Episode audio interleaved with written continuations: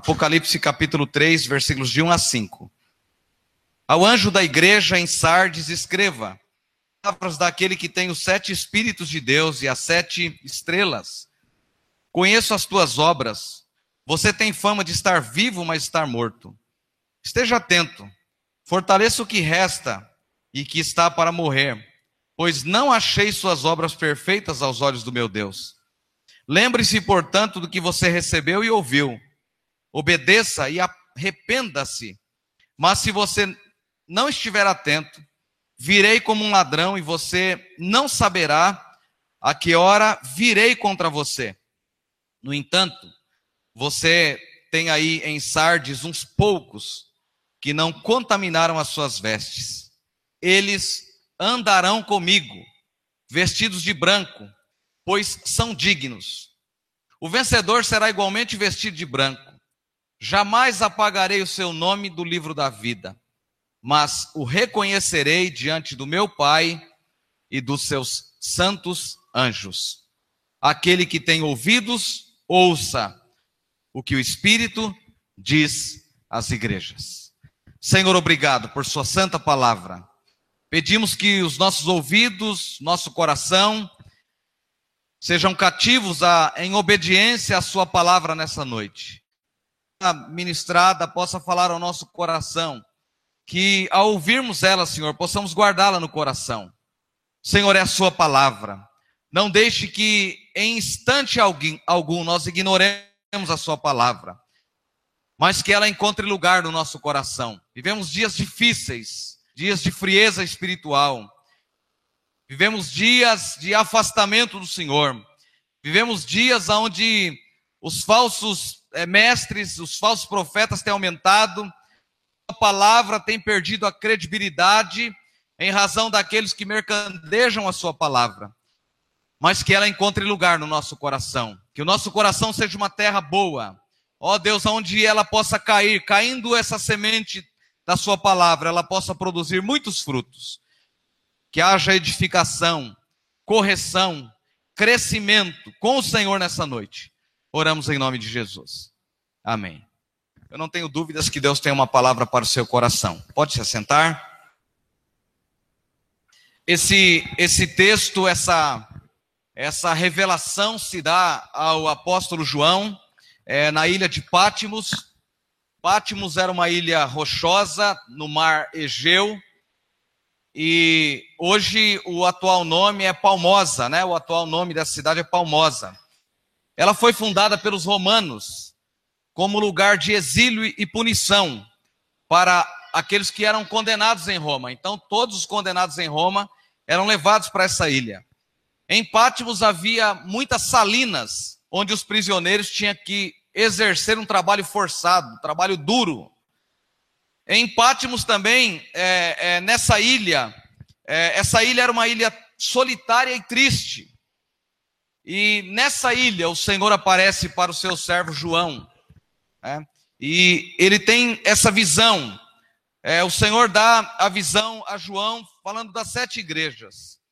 O capítulo primeiro, você pode é, olhar em Apocalipse que ele vai falar do Cristo ressurreto, do Cristo ressuscitado.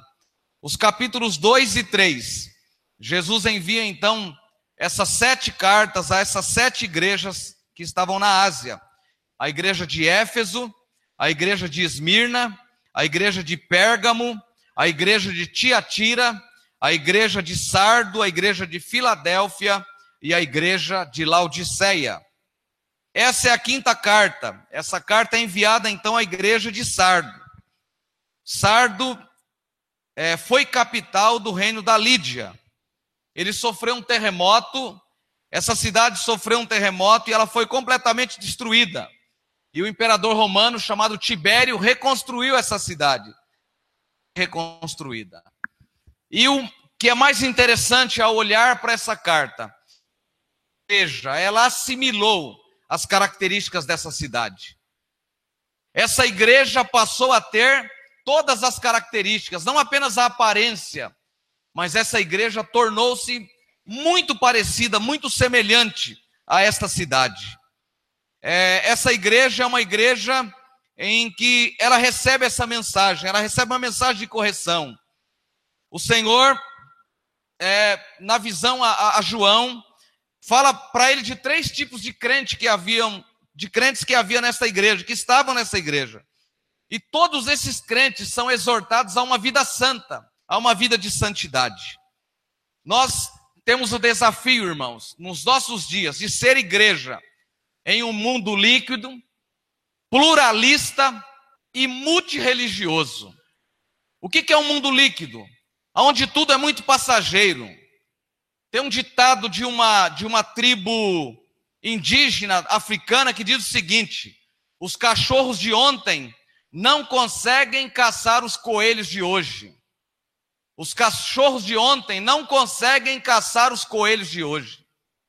Tudo está mudando com muita rapidez. Essa sociedade é líquida, tudo é passageiro. Não é só o copo que tomamos água que é descartável. Tudo é descartável. Nós estudamos essa semana e dentre a, a, dentro aos ensinos que o apóstolo Paulo traz a Timóteo, ele fala para Timóteo, por exemplo, para ter cuidado em relação a, a, ao relacionamento da família. Timóteo é exortado a manter um padrão. Timóteo é exortado a manter uma vida cristã ilibada, disciplinada. Eu falei para vocês a semana passada que, quando, a retrasada, melhor dizendo, quando eu ministrei, que a primeira carta, o, o primeiro capítulo da segunda carta de Timóteo, a ordem é guarda o evangelho. Paulo diz a Timóteo: guarda o evangelho. O segundo capítulo é sofre pelo evangelho. O terceiro capítulo é permanece no evangelho. E o quarto capítulo é prega a palavra. Por que será que, que Paulo dá todas essas diretrizes para Timóteo? A exemplo dos dias de Timóteo, a exemplo dos dias de João, quando esse lado da ilha de Pátimos, ele tem essa revelação, essa visão de Deus para dizer ao anjo da igreja, que estava em cada uma dessas sete igrejas. Esse é o nosso grande desafio. A nossa sociedade é multireligiosa. A irmã Marinalva acabou de falar aqui da dificuldade para evangelizar na cidade onde ela está morando. Todo mundo fala de Deus. Todo mundo tem alguma coisa para falar de Deus. As pessoas, é comum as pessoas dizerem: Deus te abençoe. Deus te guarde, Deus te proteja.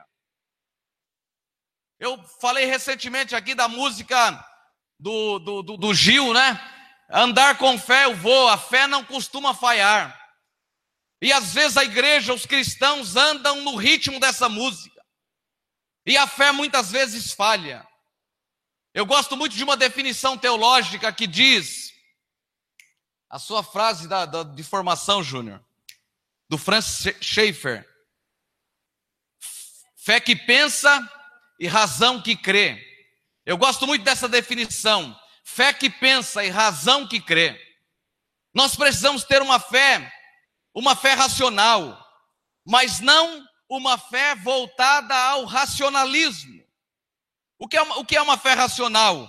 É um modo de pensar que atribui valores somente para a razão, apenas naquilo que é lógico. Nós não podemos ter essa fé. A, a, nossa fé deve ser uma fé pensada, mas não pode ser uma fé racional. Nós precisamos crer que Deus ainda faz milagres. Nós precisamos crer ainda que, mesmo sendo um excelente profissional, você depende de Deus, você precisa de Deus. É Ele que abre portas, é Ele que fecha portas. Nós precisamos continuar crendo que Deus ainda faz milagres. Nós precisamos ainda orar por aquele que está na UTI, à beira da morte, e crer que Deus pode curá-lo, porque Deus é soberano. Nós precisamos ter uma, uma fé que se remeta a Deus e com uma conclusão de que Ele tem a última palavra na nossa vida. Mas nós não podemos ter uma fé apenas voltada à razão, que atribui é, é, valor apenas à razão, aquilo que pensa, aquilo que é lógico.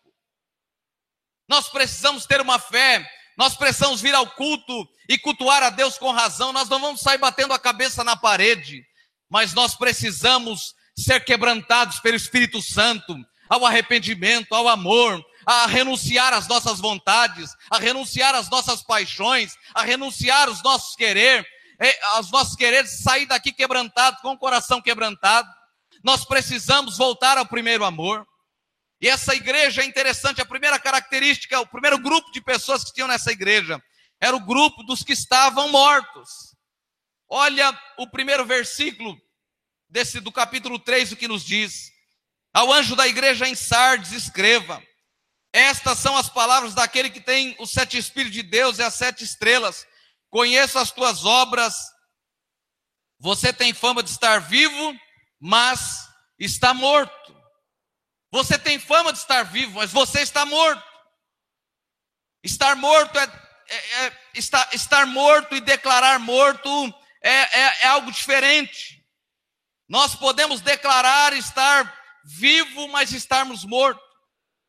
Se alguém se declara morto, ele está sendo pelo menos sincero. Mas alguém que se declara vivo, está morto, não está sendo leal consigo mesmo. E não é um diagnóstico do pastor dessa igreja, é um diagnóstico do sumo pastor, que está dizendo a esta igreja que eles estão mortos. Havia um grupo de pessoas que estavam mortos nessa igreja. Tinha cadáver ambulante dentro dessa igreja. Tinha gente cheirando mal dentro dessa igreja. Olha a sequência desse texto, irmãos, ela é muito lógica. Esteja atento é a palavra de Deus ao, ao anjo da igreja. Fortaleça o que resta e que estava para morrer, pois não achei suas obras perfeitas aos olhos, aos olhos do meu Deus. Lembre-se, portanto, do que você recebeu e ouviu, obedeça, arrependa-se. Mas se você não estiver atento, virei como ladrão, e você não saberá que hora virei contra você. Então Deus está dizendo, está alertando esta igreja. Havia um grupo de pessoas que estavam mortas dentro da igreja. Não dá para ler todos os textos que eu separei aqui, mas Jesus confronta, por exemplo, os, es, os escribas e fariseus. Jesus confronta os escribas e, e fariseus. O apóstolo Paulo, no capítulo 2, no versículo 1, no capítulo 5, versículo 14, ele traz advertências, e essas advertências é para que haja um alerta na vida espiritual. Nós estamos aguardando a volta de Jesus, irmãos. Eu, eu, eu, eu ouço isso há 42 anos, desde que eu tinha 8 anos de idade. Há 42 anos eu escuto dizer que Jesus vai voltar. Eu tenho caminhado na vida cristã. E eu acredito que Jesus vai voltar, eu tenho certeza que Jesus vai voltar. Mas de que maneira nós estamos esperando, aguardando a volta de Jesus? Nós precisamos com urgência de um reavivamento que nos tire do comodismo, que nos tire da zona de conforto, que nos tire das nossas ideologias. Nós precisamos urgentemente de um avivamento. Em 1800, apenas 3% da população mundial vivia em cidade. A população mundial em 1800 era totalmente rural, apenas 3% vivia na cidade. Hoje, é, é, inverteu essa, é, essa proporção. As pessoas vieram para a cidade, nós estamos na cidade. E há exemplo de estar no campo e estar na cidade. A vida do campo é uma vida gostosa. A vida do campo é uma vida simples. A vida do campo é uma vida em que o agricultor, ele prepara a terra, ele joga a semente, ele, ele depende da chuva, ele depende do sol, ele tem esperança de que essa semente vai brotar. Ao vir para a cidade é diferente a vida na cidade. Basta você ter moeda de troca, dinheiro real. Você vai em qualquer lugar, em qualquer supermercado, em qualquer loja, em qualquer lugar, você compra, vende, você negocia, você tem uma vida tranquila. Vamos pensar nas facilidades da vida da cidade. Vamos pensar nas dificuldades da vida rural, da vida no campo, da vida é, é, nas fazendas, nas chácaras. Mas vamos pensar na qualidade de vida do campo e vamos pensar na qualidade de vida da cidade. Todos nós corremos da cidade com o mesmo objetivo, com os mesmos propósitos. Quem aceitou a Cristo como Salvador faz isso, quem não aceitou faz. Quem não aceitou a Cristo como Salvador depende do sol e da chuva na cidade. Quem aceitou a Cristo como Salvador depende do sol e da chuva na cidade. Mas nós não podemos entrar no sistema mundano, aonde, aleluia, os mais fortes é que prevalecem, ficam de pé os que forem mais fortes. Nós não podemos entrar nessa jogada. Essa igreja, havia um grupo de cristãos, de crentes nessa igreja que haviam morrido e não havia detectado que estavam mortos espiritualmente. Você quer descobrir uma das características de quem, está, de quem já morreu? Ele não tem mais prazer para oração. Ele não tem mais prazer para a leitura da palavra. Ele não tem mais prazer para a piedade, para a vida piedosa, para uma vida de total dependência de Deus. Ele critica tudo, ele duvida de tudo. É uma fé racional. É uma fé apenas pensada, que não tem emoção.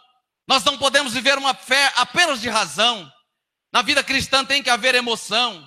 Quando você às vezes acha que nada vai dar certo, que vai dar tudo errado, Deus entra com providência, Ele diz: Meu filho, essa é a minha direção, essa é a minha palavra, isso é o que eu vou fazer, isso é o que eu quero fazer. É importante nós olharmos para essa palavra nessa noite, nós nos identificarmos que classe de crentes nós somos de acordo com esse texto. Quem morreu, uma das características dele é que o coração está parado não tem amor, não sente amor. Olha o versículo 4. No entanto, você tem aí em Sardes uns poucos que não contaminaram as suas vestes, eles andarão comigo vestidos de branco, pois são dignos. Você tem uns poucos. É muito comum nós encontrarmos pessoas que dizem: "A minha vida eu defino pela oração". Eu, o, o que eu mais gosto na igreja é oração. O que eu mais gosto da igreja é de orar. Mas você gosta de orar quando a igreja se reúne ou você gosta de orar do seu jeito? Tem que ser da sua maneira. Quem gosta de orar, quem está vivo na fé, recebe ordens das Escrituras, tem uma direcion, um direcionamento para as Escrituras. A Bíblia é a nossa única regra de fé e prática. Todas as pessoas que foram batizadas por mim, eu faço questão de dizer isso na hora, na hora do batismo. Você crê que as Escrituras é a sua única regra de fé e prática? E a pessoa tem a oportunidade de dizer, creio ou não creio. Isso é confissão de fé. Nós aprovamos, irmãos, quando vamos nos batizar, quando fazemos a profissão de fé, mas depois nós vamos reprovando tudo. Você promete ser fiel à igreja enquanto ela for fiel à palavra de Deus? Prometo. Mas o tempo passa e as coisas vão acabando. A irmã Marinalva falou que tem dois ou três cultos por semana. Será que é porque o pastor quis acabar com esses cultos e tem esses poucos cultos? Não. É porque simplesmente a gente vai parando, a gente vai deixando. A gente tem tanta ocupação, irmãos. Isso é entrar no sistema mundano. A gente tem tanta coisa para fazer que se der tempo eu busco a Deus, se der tempo eu sirvo a Deus. Então nessa igreja havia um grupo de cristãos que haviam morrido. Eles tinham tido, além de do coração parado, eles tinham ah, tido morte cerebral, não pensa mais nas coisas de cima. Paulo, em Colossenses capítulo 3, ele inicia a carta dizendo isso: pensai nas coisas que são do alto, pensai nas coisas que são de cima e não nas que são da terra. Tudo que temos aqui, irmãos, é passageiro.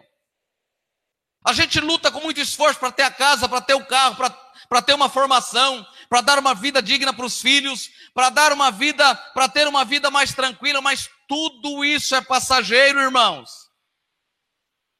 O dia que o, a, o homem lá com a machadinha preta e, e né, com o capuzinho chega, não tem jeito, ele bate na porta e.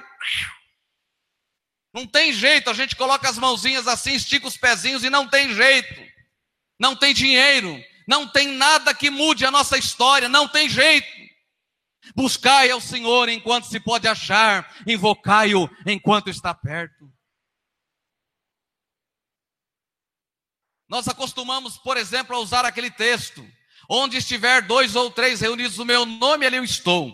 Nós usamos este texto para justificar a ausência das pessoas do culto. Tem dois, três do culto, a gente fala, ó oh, irmãos, vamos dar as mãos, vamos orar, porque a Bíblia diz: onde estiver dois ou três reunidos no meu nome, ali eu estou no meio deles.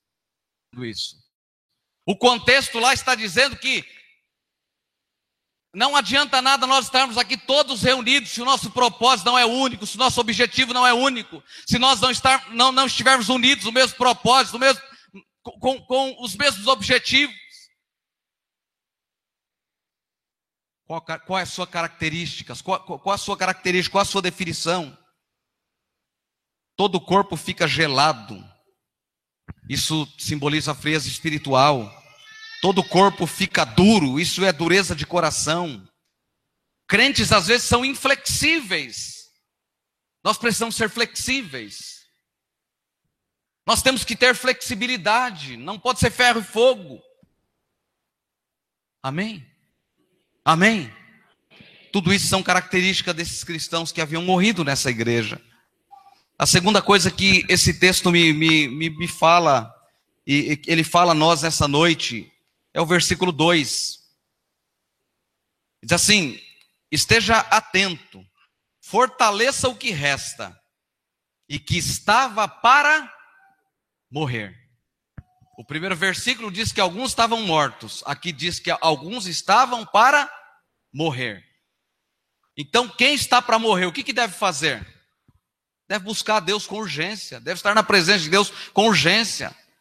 Nós falamos, irmãos, não ganhamos mais pessoas para Cristo. Como que nós vamos pregar o Evangelho nessa sociedade é, é líquida, pluralista, onde há multireligiosidade? Todo mundo fala da sua fé, todo mundo defende a sua bandeira da fé. O apóstolo Pedro diz algo muito interessante na sua primeira carta, no capítulo 3, versículo 15: Estais sempre prontos a dar razão da vossa esperança, da esperança que há em vós, que esperança há no nosso coração. Nós professamos ser crentes, mas se as pessoas perguntarem da nossa esperança, a gente tiver que dar razão da nossa fé, a gente se embaralha às vezes e não sabe dar a razão da nossa fé. Ah, eu sirvo a Deus porque os meus pais foram para a igreja, eu era um garoto e eu comecei a ir, nunca mais saí, não. Eu sirvo a Cristo porque Ele entrou na minha vida. Eu tinha uma vida conturbada, eu tinha uma vida difícil. Jesus entrou na minha vida, Ele preencheu o vazio do meu coração, Ele mudou o meu viver eu estava caminhando uma vida triste, difícil, separada, distante de Deus. Eu nasci para glorificar a Deus, Deus me criou para o louvor da sua glória. Eu existo para a glória de Deus. Eu sou imagem e semelhança de Deus. Isso é dar razão da fé. Nós precisamos dar razão da nossa fé. Então havia um grupo de pessoas que haviam morrido, mas havia um grupo de pessoas que estavam para morrer. Talvez a, a, expressão, a maneira de eu falar denota braveza, mas não é nada disso. É, é, é são as minhas características. Mas ao olhar para este texto, eu, eu olhei para o meu coração, para a minha vida e perguntei: será que eu morri ou será que eu estou para morrer? Qual é a característica que me, me, esse texto representa da minha fé, da minha vida com Deus? Talvez a gente olhe para alguns anos atrás da nossa fé, para quando aceitamos a Cristo e dê muita saudade. Talvez para aqueles que, que cresceram na igreja e vieram aqui à frente, como eu, eu fiz muitas vezes, vim como menino, garoto cantar aqui, com meu martelo eu vou pregar. Mas que em muitos cultos, irmãos, terminava o culto e a gente precisava recompor as, as energias para conseguir ir para casa, porque as pernas estavam bambas de sentir a presença de Deus, de chorar, de ser quebrantado pelo Espírito Santo de Deus. Será que a nossa fé não está muito racional? Será que nós não somos seguidores do racionalismo? A pregação de 35 anos atrás era a partir das narrativas bíblicas.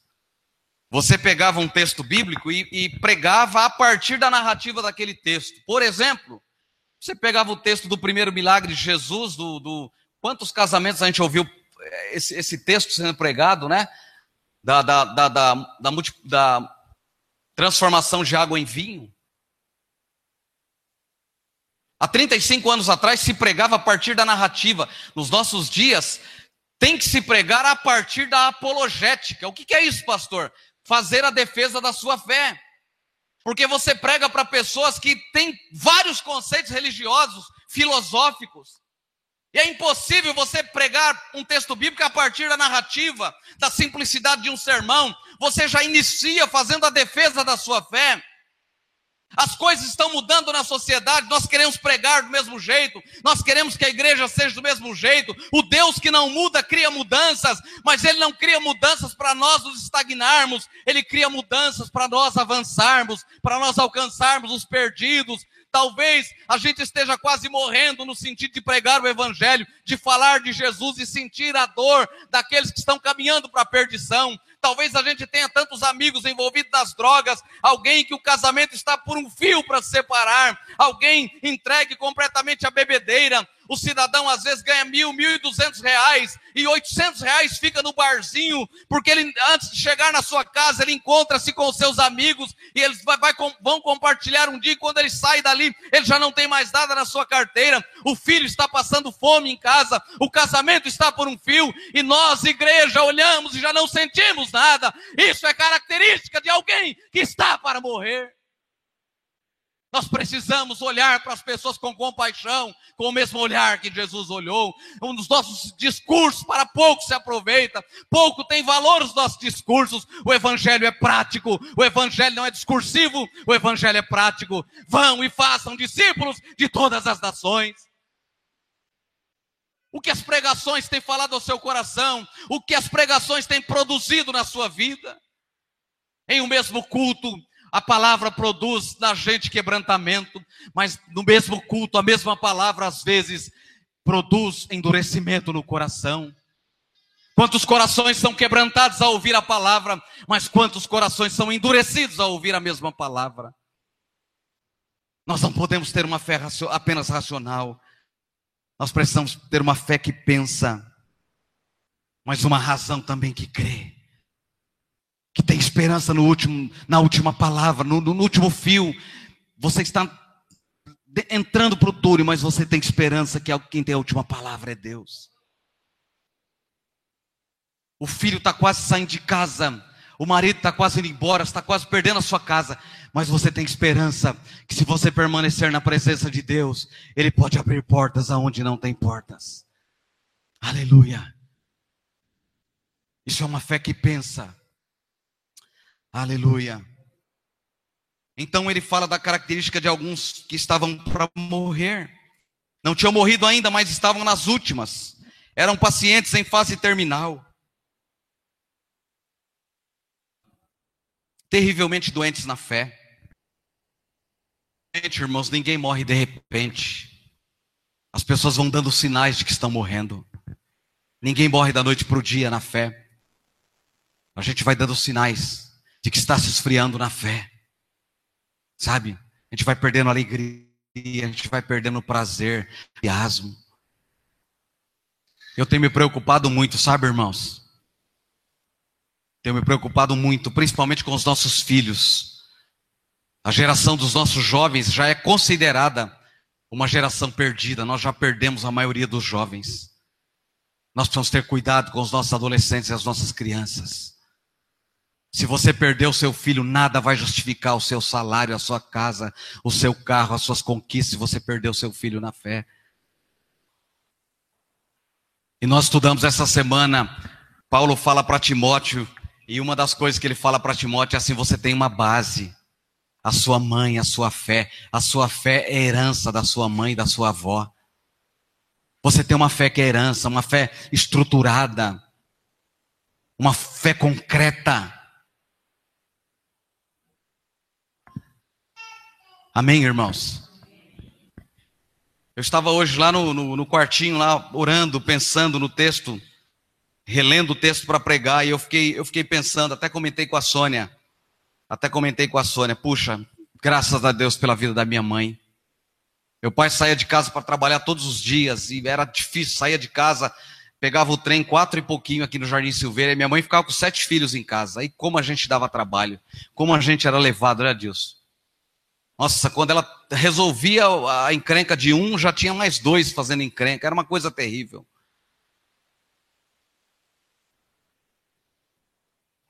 Mas não tinha esse negócio, não. Quarta-feira a gente vai jejuar. E era muito comum a minha mãe fazer o, a escassez financeira, né? O, o, as, o, café da manhã geralmente era bolinho que ela fazia, era um monte de coisa que ela fazia. E parece que ela fazia para judiar da gente. O dia que era para jejuar, ela levantava mais cedo, preparava tudo, e a gente via aquela. As lombrigas chega a vir aqui assim, ó. Todo mundo vai jejuar, todo mundo vai jejuar. É? E era, era aqueles banquinhos simples aqui na igreja, aquela coisa toda simples. Então, puxa, a gente tinha que levantar mais cedo. Né, Adilson? Os que, os que estudavam à tarde tinham que limpar a igreja, pelo menos varrer a igreja, passar um pano lá, lá limpar os banheiros. Ô oh, raiva que a gente tinha de fazer aquilo. Vocês vão orar. E ela falava para mim: você fica na ponta, seu pai não está aqui. Eu fico na outra e os outros vão ficar no meio. Se você deixar ele sair, eu acerto com você. e aí, sabe de que, que eles me apelidaram? De cascavel. eles falavam que era muito duro. Sabe, irmão, mas hoje eu estava em casa orando e chorando. Sabe, irmãos, sabe o que nunca me levou para as drogas? Um dia eu, eu, trabalhava na feira, estava no Ceasa, dentro de um caminhão, o caminhão do meu patrão, e um camarada estava com um cigarro de maconha passando para todos que estavam ali. E ele disse: Hoje todo mundo vai fumar. E eu era o último, eu era o último que ia pegar aquele cigarro de maconha.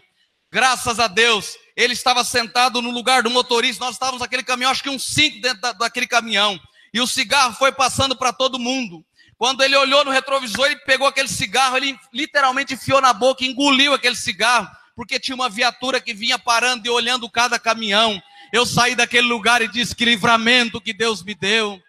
Eu nunca tive a oportunidade de, eu nunca coloquei um, um copo de bebida alcoólica, eu sou quadrado, eu nunca fui a um salão de baile, a um salão de festa, eu nunca me envolvi com essas coisas. Não é porque eu sou melhor do que ninguém, mas porque a minha mãe disse: meu filho, servir a Deus vale a pena. Ela não apenas nos falou do Evangelho, mas ela nos trouxe para o Evangelho. A minha mãe sabe mais ou menos escrever o nome dela mas é difícil o dia que eu chego na minha mãe para visitá-la, qualquer dia da semana que eu não encontre, lendo a Bíblia, orando, falando com Deus, orando pela igreja, orando pelos filhos, orando pela família. Pais têm que ter responsabilidade com os filhos. Não deixe só com a sua mulher, não deixe só com o seu marido. Assuma o compromisso, a responsabilidade com os seus filhos. Nada vai justificar o seu sucesso se você entrar no céu e o seu filho for para o inferno. Nós estamos vivendo uma geração terrível, irmãos, cruel, os adolescentes, as adolescentes estão se engravidando e ficam com a criança no colo, é abandonada, é jogada, é rejeitado pela sociedade. A nossa sociedade não poupa ninguém. Nós temos característica, qual é a nossa característica? Já morremos ou estamos morrendo? Esse texto é claro para nós, nós precisamos olhar para esse texto e sentir como que facada no nosso coração, e dizendo: Espírito Santo, me mostra, me revela o que está acontecendo comigo, o que está acontecendo com a minha casa, com a minha família. Eu, nós precisamos de um reavivamento com urgência. É avivamento talvez de barulho, mas é avivamento de sair de onde estamos e seguir uma vida cristã de acordo com a palavra de Deus. Espiritualidade, ninguém perde, ninguém morre da noite para o dia. O processo é gradativo. Leia lá João capítulo 11.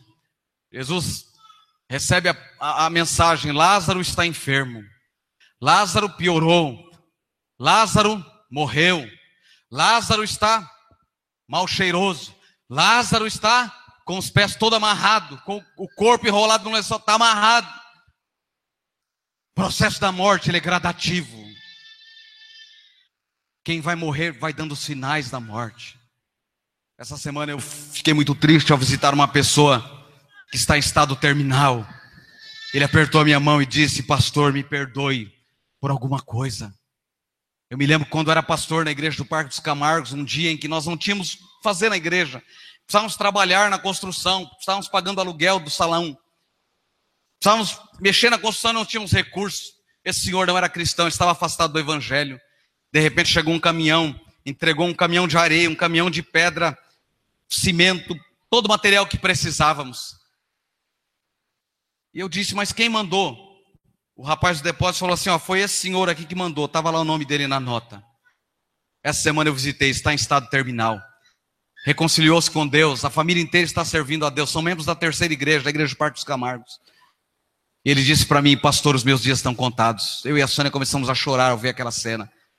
Eu não tenho dúvidas que eu estou partindo para a eternidade. Um homem que acabou de se aposentar. uma boa aposentadoria, um bom salário. Não curtiu o primeiro mês da sua aposentadoria. No primeiro mês da aposentadoria, ele já estava doente.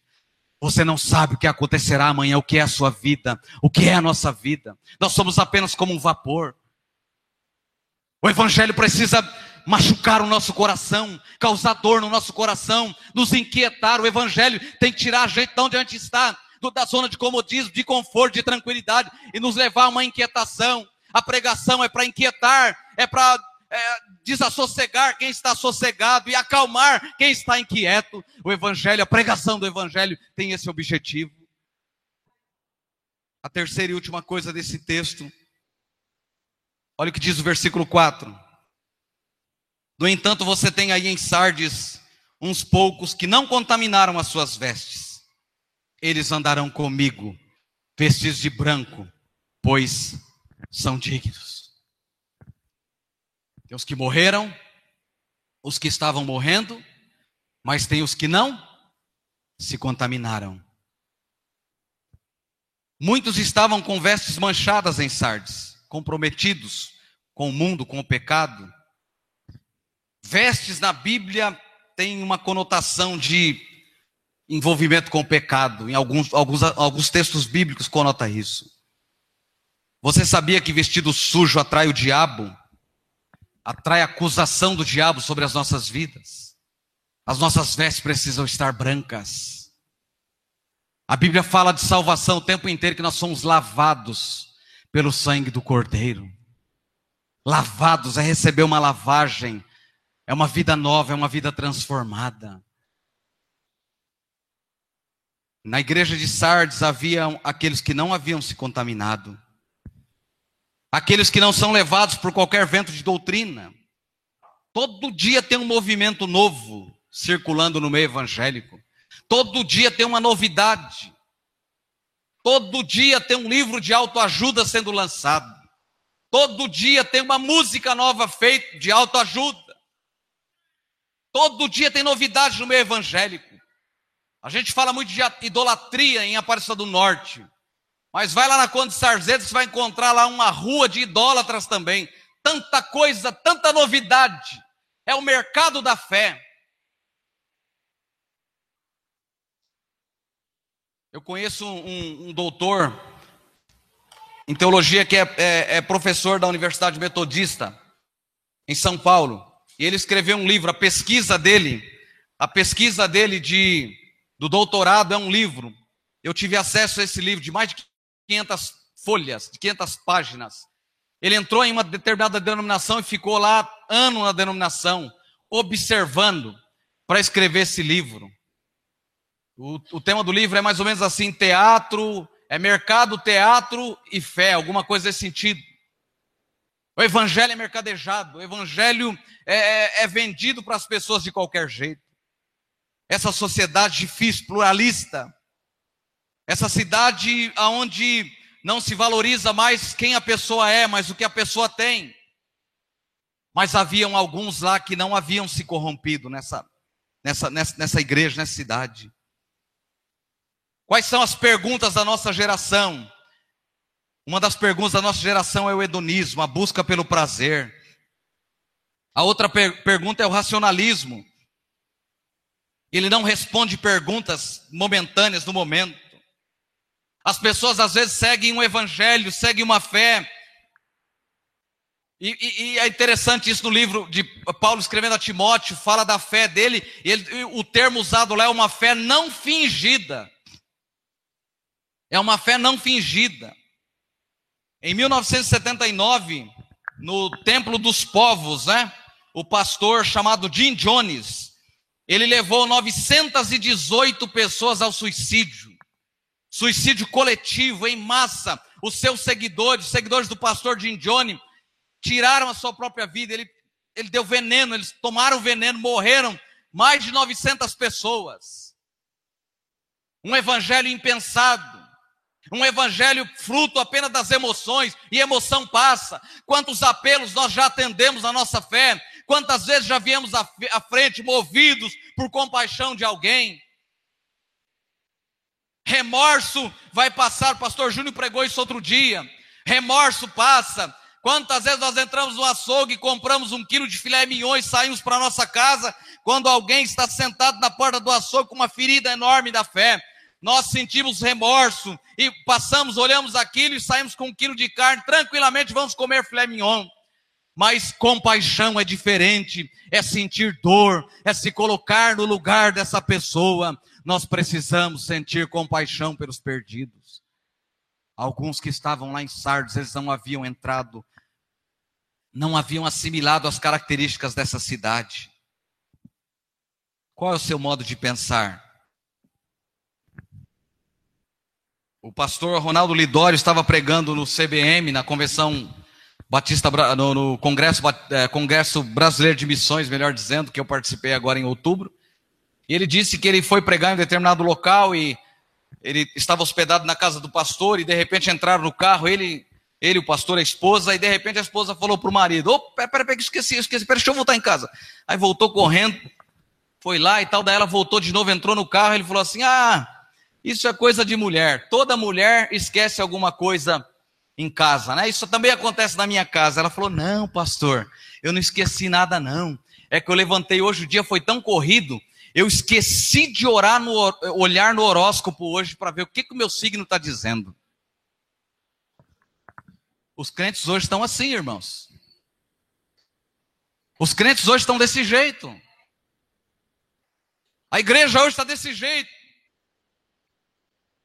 Nessa igreja tinha gente que tinha morrido.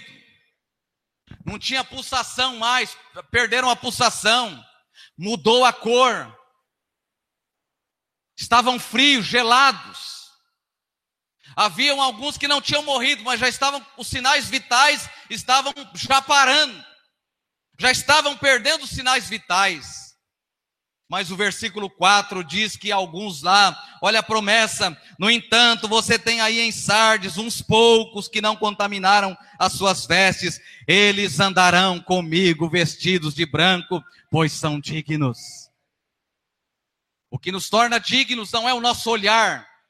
Olha que isso aqui é muito importante. O que nos torna dignos a, a nos vestirmos de branco, estarmos com Ele, não é o olhar que nós temos para o Evangelho, mas é o olhar que o Deus do Evangelho tem para nós.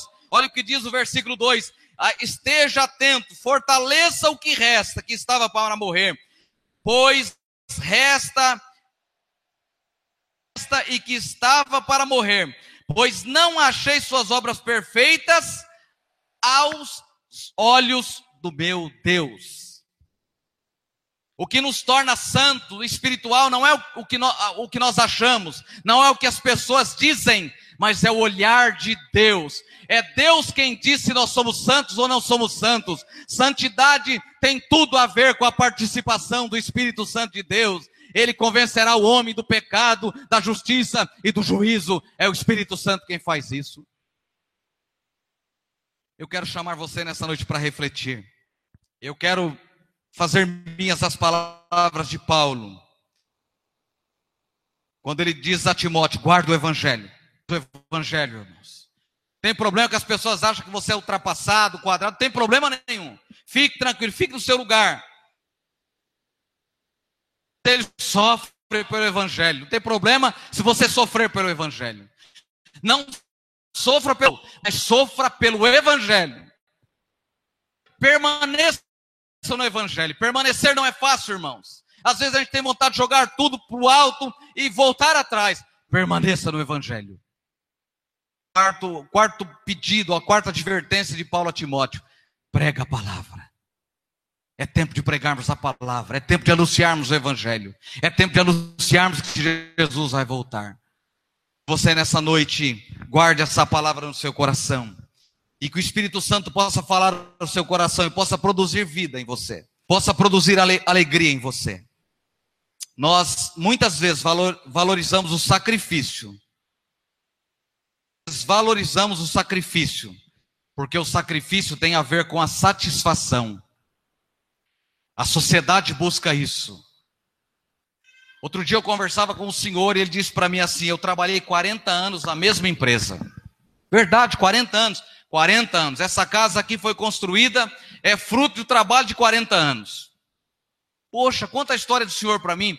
Eu saía de madrugada, Eu saía de madrugada, ia trabalhar, minha esposa ficava com cinco filhos em casa. Eu chegava em casa, às vezes eu ia na, na, na cama, dava um beijo no meu, nos meus filhos, e, e, eles não passavam a semana inteira sem me ver. Às vezes eles passavam 15 dias sem me ver. Verdade, verdade. Eu emendava trabalhando de domingo a domingo. Mas quantos empregos o senhor tinha? Não, eu tinha um emprego só. Mas eu era a primeira pessoa a procurar a chefia e colocar o meu nome na lista. Eu disse, mas não dava para o senhor dar uma melhorada? É, folgar, não deu para fazer isso? Não, não deu. E aí ele começou a dizer para mim: sabe qual é o fruto disso? O fruto disso é que os meus filhos hoje se relacionam muito bem com a, com a mãe deles, mas se relacionam muito mal comigo. Eu tenho dificuldade, por exemplo, meu filho é homem, e a gente não consegue olhar um no outro, no olho do outro e conversar e dar um abraço no outro. Eu me tornei um homem duro na queda. Eu me tornei um homem sensível a muitas coisas. Ele não é evangélico, não é cristão esse homem. Ele disse: Isso fez muito mal para a minha vida. Eu aconselho os meus filhos: não corra desesperado para ganhar as coisas, para conquistar as coisas. Eu tenho ensinado para os meus filhos: trabalhe, mas dependa de Deus. Que resposta de uma pessoa que não teme a Deus. Era Deus usando ele para falar comigo. Nós vivemos nessa sociedade onde a gente está correndo desesperadamente atrás das coisas e nos esquecemos às vezes de depender de Deus. Dependa de Deus. Tinha alguns poucos lá que não haviam se contaminado. Que Deus te abençoe nessa noite e que o Espírito Santo enche o seu coração de sabedoria para caminhar. Os cachorros de ontem não conseguem caçar os coelhos de hoje. Fique de pé, vamos olhar, vamos orar nesse instante.